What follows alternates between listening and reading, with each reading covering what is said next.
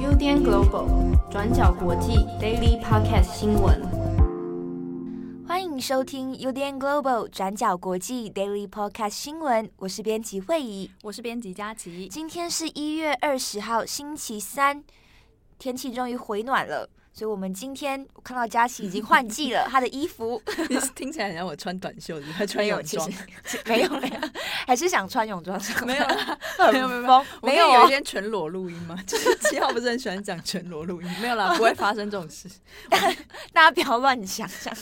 为什么一开场就变得很荒腔？对，我们今天明明就只有穿帽 T 跟牛仔裤诶。对啊，就是一个很休闲的装扮啊，好好看哦。因为前阵子我们都穿毛衣、大毛衣，就是上班，因为太冷了。汐止就是一个天气很烂的地方。对啊，然后边工作还会觉得说背脊好冷哦。对，然后还会一直打喷嚏。我今天一直打喷嚏啦，好像不太重要。大家要好好那个啊，注意身体健康。就最近疫情又有，有一点紧张。对啊，温差也蛮大的，所以大家要做好保暖。好，那我们来看一下今天的第一则新闻。首先，我们要来看到的，当然就是美国总统就职典礼的消息。在美国时间的一月二十号，也就是明天，就是总统的就职典礼日了。那现任的美国总统川普呢，就要正式卸任，将下一任的总统政权会移交给拜登。那川普呢，他就在晚上的时候发布了一支告别演说的影片。在这支二十分钟的影片里面，他呢就是非常的行礼如仪，这次没有什么再让人意外的发言跟行动。那在这个影片里呢，他首先就是先感谢了他的妻子梅兰妮亚，还有他的家人。另外，他也谢谢了副总统彭斯和他的太太对于川普一直以来的支持。另外呢，他也感谢了许多的幕僚成员。那在这个影片当中呢，比较值得注意的是，他在影片里又再一次的谴责了前阵子的川普支持者在美国的国会进行的暴动与攻击。那在影片的后半段呢，其实大部分都是川普他自己开始回顾过去四年来的政绩，他就说到呢，自己是整个华盛顿的总统历史上唯一一个局外人，但是他跟他的团队做了非常多的事情，甚至呢比原本该做的还要多。那川普所指的事情呢，其实就是他过去的政绩，包括说对抗中国啦、减税改革啦、退出 TPP，还有退出巴黎气候协定等等这些原本他认为是不可能完成的任务。那另外在这支影片里面没有提到拜登，川普呢也只有简单的表示说：“我川普请求所有的美国人为接下来的新政权祷告，来祈祷美国的繁盛与兴荣。”那至于明天的总统就职典礼呢？目前川普本人已经确定是不会参加的。那川普也表示说，将会在当天的上午直接离开白宫。那以上呢，就是川普这边的消息。接下来我们来看到的是关于拜登这边的就职状况。好，那这边跟大家更新一下，就是拜登的就职典礼上面大概会发生什么事情。那美国的第四十六届总统的就职典礼呢，将于当地时间一月二十号的中午正式举行。那这个时间也就是台湾时间二十一号的凌晨一点，在就职典礼上，民主党的拜登跟贺锦丽呢将会正式成为美国第四十六任总统和副总统。今年因为碰到疫情的缘故，所以就职典礼进行的方式跟过去也有一些不一样。例如过去呢，许多民众就会出席就职典礼，参与就职典礼。但是今年因为疫情的关系，所以就变成用大概近二十万支国旗来做代替，象征无法到场参与的民众。那过去传统惯例会举行的庆祝游行，也是全部会取消，改成线上的影片直播。好，那这一次就职典礼呢，还有跟过往有哪些不一样？首先呢，就是这一次的戒备非常的森严。经过一月六号的国会之乱，也就是川普的支持者冲进国会之后，这一次的就职典礼戒备非常的森严，就是为了严防类似的冲突再度重演。包括白宫啊、国会大厦等这一些重要的建筑，目前都已经驻守了大概两万名的国民兵。那部分官员的办公室也特别就是关闭了门窗，来防止可能示威者会破坏或者是入侵。华盛顿特区的市区之内也已经进入了交通封锁状态，严格限制汽车的出入。美国其他各州，像是宾州、密西根州等等，也是动员召集了国民兵维安。那这一次的防疫措施跟重兵防守，都是过去在就职典礼上就是绝无仅有的情况。此外呢，打破这个历史传统的，还有就像刚刚佳琪讲的，就是川普宣告不出席就职典礼，这其实是美国政治史上非常罕见的一个的一个状况。虽然川普这边是确定不会出席，但是根据白宫的相关消息指出，副总统彭斯呢是会如常参加的。好，那每一年的就职典礼呢，其实都会设定一个主题来彰显说执政者的价值主张。那在今年，拜登跟贺锦丽就把主题定为说合众美国，叫做 America United，标语是我们坚定的民主，锻造更美好的合众国。这其实是改自美国的宪法序言。希望呢，可以在这个时间呢，让分裂对立的美国能够团结疗愈。那么就职典礼结束之后，还有一个晚会节目。那这个晚会节目呢，就会有很多的明星来助阵。那美国的各大主流电视台也会进行直播。会出席的明星包括现在的流行天王贾斯汀，还有约翰传奇。比较特别的是。晚会节目呢，会由明星汤姆汉克来主持。汤姆汉克这一次担任主持人，其实是一个呃，就各大媒体来看，或者是现在的舆论风向来看，是一个很好的选择。汤姆汉克今年是六十四岁，他在美国的形象其实非常的好，也被认为是好莱坞的典范级人物。他曾经连续两届拿下奥斯卡的最佳男主角，也在二零一六年呢获得总统颁布的自由勋章。那尽管他是民主党党员，然后过去呢也曾经公开批评川普，但是他的形象非常的亲民，所以也可以让他像是跳脱民主党跟共和党两党的政治光谱。过去也有舆论像是半开玩笑说：“哎，不如希望那个汤姆汉克出来选总统好了。”那也比较不一样的状况是，呃，汤姆汉克在今年三月中在澳洲拍片的时候，曾经确诊了新冠肺炎。那这个消息传出来，当时候是有震惊国际跟全球的影业的。但是幸好的，经过隔离跟治疗之后，他现在的身体状况已经是好转了，所以由他来担任这一次晚会的主持人，也是一个除了团结以及疗愈的形象之外，也可以代表说他是一个非常励志跟勇气的象征。刚刚你讲到那个这次的晚会会有那个贾斯汀，对，是 Justin Timberlake 对不对？不是贾斯汀 B Bieber。是另一个，是大贾斯汀，对对对对对，大贾斯汀，对，没 错。我刚刚就在想说哪一个巨星贾斯汀，幸好你有补充，对 对对，对是 Justin Timberlake，对对对。然后就是这一次的那个名单，我也是想说，好像还有 Lady Gaga，对不对？对，Lady Gaga 会在就职典礼上，然后唱美国国歌。哦。据说美国国歌是一个非常难唱，所以如果要唱现场的话，其实对。也很考验歌手的那个实力，嗯、很适合 Lady Gaga。她其实那个非常的铁嗓，就是大家也可以去看一下过去的表演，好像在格莱美还是哪里，她好像之前也有唱过国美国国歌，就是她的，她她可以啦，就是可以很期待他的那个。我也相信 Lady Gaga，因为 Lady Gaga 的现场真的是很很蛮强的，很厉害。而且这次选那个汤姆汉克斯，我就觉得有一点。听起来很复古，就是很像是我爸爸会喜欢的，就是那那个路线的艺人。可能也就是这样子，才会让大家觉得他很亲民吧。对，就是大家的共同记忆。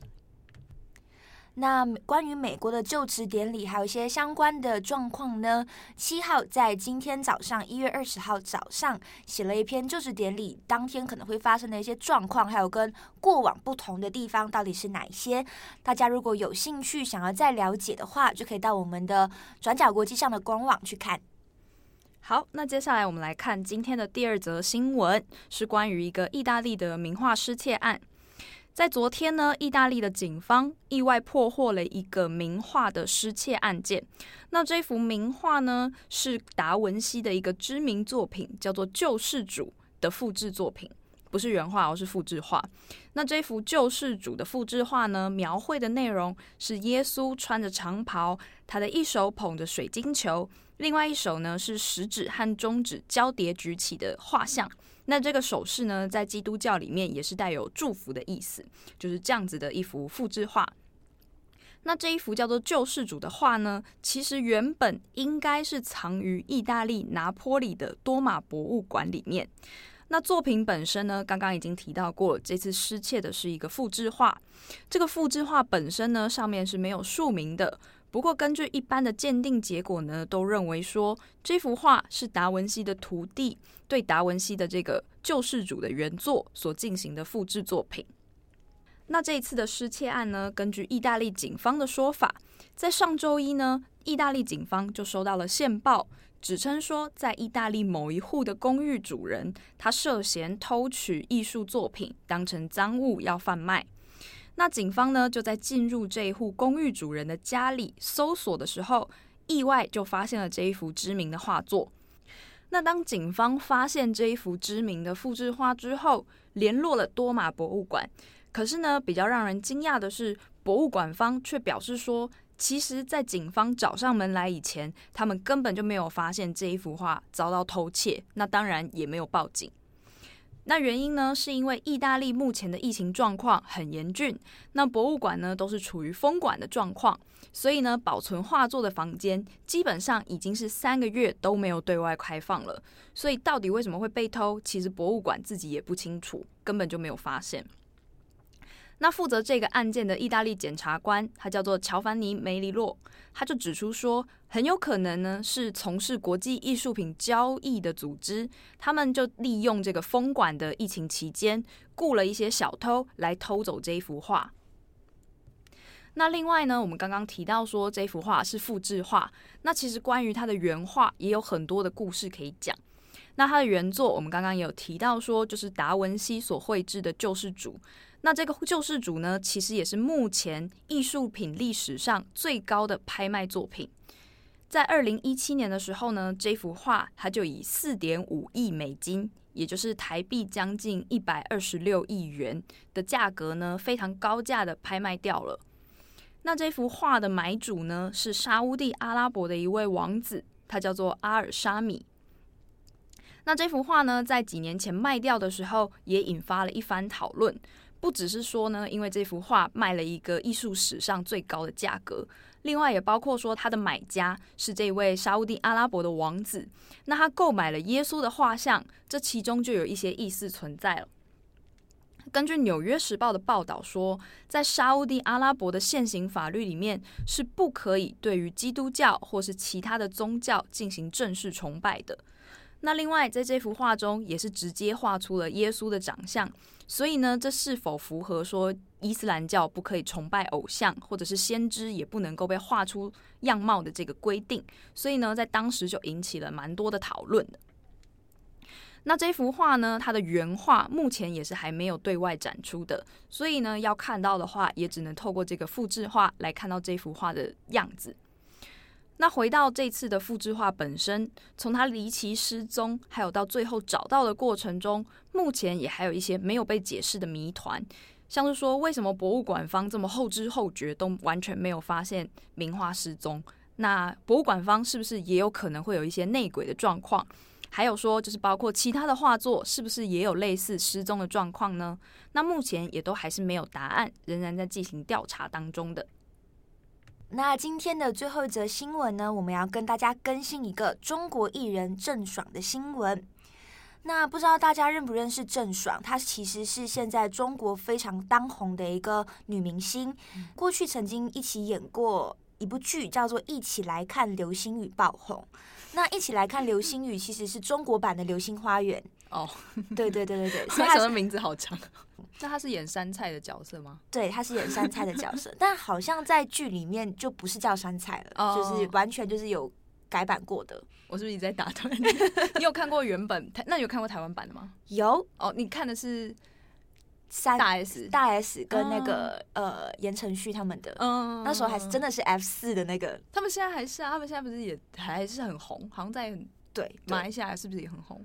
好像还好，好像还好。想知道，其实还好。我印象中那个时候，他们好像甚至还有红到日本去，就是日本也有一些观众是喜欢看台湾版的？好像那个时候印尼的在印尼也蛮红的，如果我没记错的话。嗯，因为那时候就是以一个美男子的概念。我当时最喜欢朱孝天诶、欸，但我现在觉得讲出来有点黑历史。好了，不要说，不要管我，回来看郑爽。好，对对对，回来那个言归正传，他就是演杉菜中国版的。对对对，然后他今年大概是二十九岁，三三十岁这样子。但是在昨天呢，一月十九号的时候，他就被爆出一个消息，说他是以代孕的方式生下两个小孩。代孕的这个争议就迅速在中国引起了很多的讨论。那跟大家补充一下事情的脉络是，郑爽跟她的前男友张恒在二零一九年的时候分手。那张恒目前人是在美国。张恒呢，就在昨天的微博上面发文，他就否认一些跟自己有关的一些不好的指控，嗯、像是就有人说你是不是呃欠了很多钱才会卷款潜逃到美国？哦、嗯，对，但是他在美国演戏吗？呃，好像是没有，但是就是他现在人在美国，嗯，但是他就否认了这些指控，是说他现在滞留在美国的原因是因为要保护两个年幼无辜的生命。那这件事情传出来之后，很多网友就开始去肉搜啊，去找了很多资料。那从网友挖出的资料上面就显示说，张恒说的这两个小孩其实是出生在美国。那他的这两个小孩的出生证明上，他们的父母就写着张恒跟郑爽。嗯，意思也就是说，他们两个人很有可能是先后雇佣了两个代理孕母，生下一个男生跟一个女生。那这件事情呢，也就是闹得很不愉快。张恒跟郑爽两个人就开始互相指控了。嗯，张恒的好友就提供了一段录音，这个录音里面是曝光了，就是张恒跟郑爽的父母之间的一些争执。那对话之中还有传到郑爽的父母就一直提出来说，不然就把孩子弃养好了，或者是由他人来领养，就是我们不要这个小孩了。这段录音传出来之后，大家其实对于郑爽非常清纯的形象也破灭了。嗯、郑爽这边也不甘示弱，他就回复说，都是因为男方先出轨，然后才会有后续的这些状况。他们两个现在是几岁啊？郑爽是二十九、三十，男方应该也差不多，差不多这个岁数。他们交往，但是这个事情爆出来之后，他们两个已经是分手的状况。对对对，现在是已经分手的状况。哦、但今天主要也要跟大家稍微分享。或者是聊聊了基基本上其实是代孕这个议题，现在在中国的网络上引起很大的争论。嗯、那郑爽现在其实是已算是被中国各大的媒体或者是相关的广告商就是封杀了。嗯，比较严重的是，连央视都已经出来批评说，你要代孕而且还要弃养，这不论是在法律或者是道德上都是不能被接受的。嗯、那哎、欸，我问一下，就是在郑爽她代孕的这个过程中，她有没有？比方说是因为生病，比方说她不孕，或者是她有什么样的状况让她没有办法生小孩，才要去申请代孕，还是说都没有提到？目前的各大媒体的状况看来是还没有提到郑爽本人的状况，或者是张恒本人的状况。嗯，主要还是比较聚焦在录音档传出来跟她的形象不符啊，对，就变成一个好像很无情的妈妈。对，然后跟包括代孕这个东西，因为代孕在中国其实是被明确禁止的，就是你不能在中国代孕。嗯、所以官方的现在舆论就是说，在中国你不可以代孕，但是你现在就是有点在钻法律的漏洞，跑去美国做代孕，嗯、所以你这样子就是不遵守国家的法律。嗯主要也是因为过去代孕这个东西会有很多的讨论，像是说，如果你今天是一个代理母亲、代理孕母，嗯，然后这个孩子就住在你的肚子里面，就是住了十，就是十个月，怀胎十月，嗯，你不论这样子，你都跟这个孩子有感情的，嗯，但是孩子一生下来之后，马上就要被送走了，它其实是涉及很多道德伦理上的问题。对，因为像台湾，就我自己知道的啊，就是台湾的那个人工生殖法，嗯、是在二零二零年的时候也有做过一次的修法的一读通过了。因为在二零二零之前，就是台湾的人工生殖法也是蛮严苛的，嗯、就是第一，它的适用对象只有那个不孕的夫妻，意思就是说单身的女生是不可以做的。那如果你们是男女朋友，就像郑爽跟她男友是没有结婚，嗯、对不对？对，那如果在台湾的状况下，他们也是不可以使用，只有不孕的夫妻才可以用人工生殖。然后另外还有一个问题是说，代理孕母在台湾也是是不合法的。所以在二零二零那一次的修法当中，他们才会讨论说，哎，可不可以有限度开放代理孕母？就比方说，如果是某一个状况之下，比方说妻子真的是怎样怎样怎样的状况，可不可能就是有开放？目前我就我所知啦，就是还在讨论的还有几个争议的问题，像是说第一个就是刚刚你讲到的，就是探视权，就是因为妈妈。呃，代理孕母她必须要怀胎十个月，她她生下这个小孩，那她生出来以后，可不可以跟这个夫妻这一方跟这个宝宝还有联系？就是未来我们可不可以去探望这个宝宝，还是说完全不行，就是一定要隔绝，不让两个人再见面？这样，这是第一个。嗯，对。然后第二个也是包括说关于钱，就是报酬。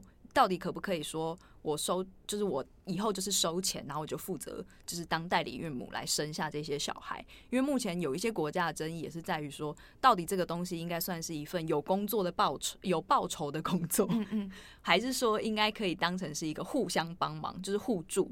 互助的意思就是它不是金钱的工作，你顶多只能给这个妈妈就是营养费或者是奶粉费，就是但是你不能够就是。把它当成一份正正式的工作，因为这也会牵涉到说，那这个宝宝就以后就变成是工作的产品吗？还是是什么？就是有一些争议，也有一些是说，如果有一些地方明确禁止代理孕母这个东西，主要也是有点像是您刚刚提到的，又把女生的子宫变成好像是一个出租的工厂。对对对对对，所以这后续会不会引发什么问题？嗯、就是目前还是其实没有社会，我觉得还是没有达到一个。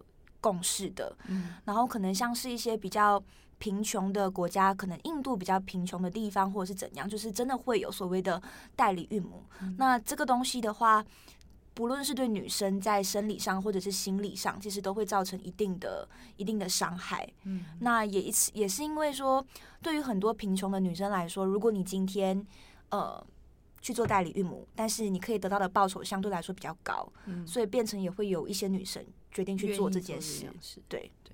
然后第三个也是目前还在讨论，就是说关于流产的问题。嗯，因为如果代理孕母合法的话，就会变成像是一个委托方跟一个接这个任务的一方，就是产家就是接任务的一方，然后夫妻是委托方。那这样万一就是双方之中有任何一方他们想要终止这个协议，就比方说我。因为某一些缘故，我没有办法再要这个小孩了。嗯、那有没有办法去终止这个协议，也就是进行流产？是说产家才有权利可以进行流产，还是说夫妻双方这边可以说我不想要这个小孩了，我就要宣，就是请请这位产家就是进行流产的程序？这之中的怎么协调，跟一些纠纷的状况，也都还是在讨论。对，主要也是因为刚刚提到的录音档里面也有传出来说，郑爽在对话里面是有提到说，她想要把这个孩子打掉，但是没有办法打掉。嗯、虽然说不能打掉的具体原因是什么没有提，嗯、但是确实就会产生像刚刚嘉晴讲的，就是一个委托方跟一个接接这个案子，对对对之间的一些争议跟关系。嗯、那也回到这一次郑爽跟张恒的案件，也是说。根据中国现行的法律来看，那这个孩子现在在美国出生了，那他的国籍到底怎么判定？孩子间在美国出生，那他其实就是美国人。但是如果他今天要拿中国的国籍，可能就是没有那么容易的，因为主要也是因为中国不允许双重国籍。那即便是现在在符合中国规定的情况下，你孩子可能可以回到中国来去做呃学习或者是生活，但是如果你要申请加入中国籍来说，基本上应该是不太容易的。我也不知道大家看到这个新这个新闻可能会有什么样的想法。但我我当时一看到的时候，我就是在因为早上是会议提到，我才后来去看一些资料。然后我就是想说，就是这也有一点像是我不太确定。现在好像可能风向舆论会认为郑爽好像是一个不负责任或者是是很坏的的的母亲。嗯、但是我就觉得好像也许我们也还没有看到足够的。够多的说法，我我不是很确定，因为现在感觉有点像是情侣分手，然后开始互咬，说对方想要抛弃小孩，然后另一方就说你是先劈腿我，所以我当然不要这个小孩，然后这样子的状况，嗯、就觉得好像。很难过，对，应该说我们真的目前真的不清楚张恒跟郑爽他们自己双方到底碰到了什么问题。嗯、不管可能像你刚刚提到的，郑爽可能他自己可能有不孕的问题，或者是身体上面有出什么问题，可能郑张恒也有一样的问题。嗯、但重点也在于说，可能我们可以把问题稍微就是嗯，从他们两个人身上，就是他们身上的明星光环那边移开。对对。对而且是不是这两天微信讨论的很很多，微博跟微信就中国都在讨论这件事。对，就一面倒在谴责代孕这件事情。哦，是这样。不过代孕确实也是有一些需要啦，就是因为现行的状况，就是很多夫妇他们可能真的需要这样子的的事情来，就是让他们可能可以有有一个宝宝。嗯，但这中间确实牵涉太多问题，包括可能呃。到底委托的父母他们的状况到底是怎么样？然后你委托的代理孕母她的状况、她的身世背景、她碰到什么问题、身体状况是什么？跟包括孩子生下来之后国籍的这一些东西，基本上都还是需要更多的讨论跟了解的。嗯，是。听起来会不会很沉重？我妈又要说好沉重哦。你妈妈，你妈妈是我们的忠实听友哎，我觉得很高兴。对啊，我妈昨天在听那个美洲难民危机，她就说：“天哪，怎么可以这样子？好可怜，这些人走了那么久。”可我们每一天都报一些沉重的新闻，就是你妈妈会不会觉得很听完会觉得很很有压力？我妈对于小孩啊、儿童那一块会特别特别有感觉。哦，这样好了，就是慧仪妈妈就是希望就是你有一个顺利的一天。顺利的每一天，对，顺利的每一天。对，好啦，也谢谢，就是慧仪妈妈这么捧场我们的节目，感觉请郑红来就是道谢哈，好像蛮也太严重。好啦，那我们今天就跟大家更新到这边，那篇幅也有点长。嗯，好，那我是编辑慧仪，我是编辑佳琪，我们下次见，拜拜，拜拜。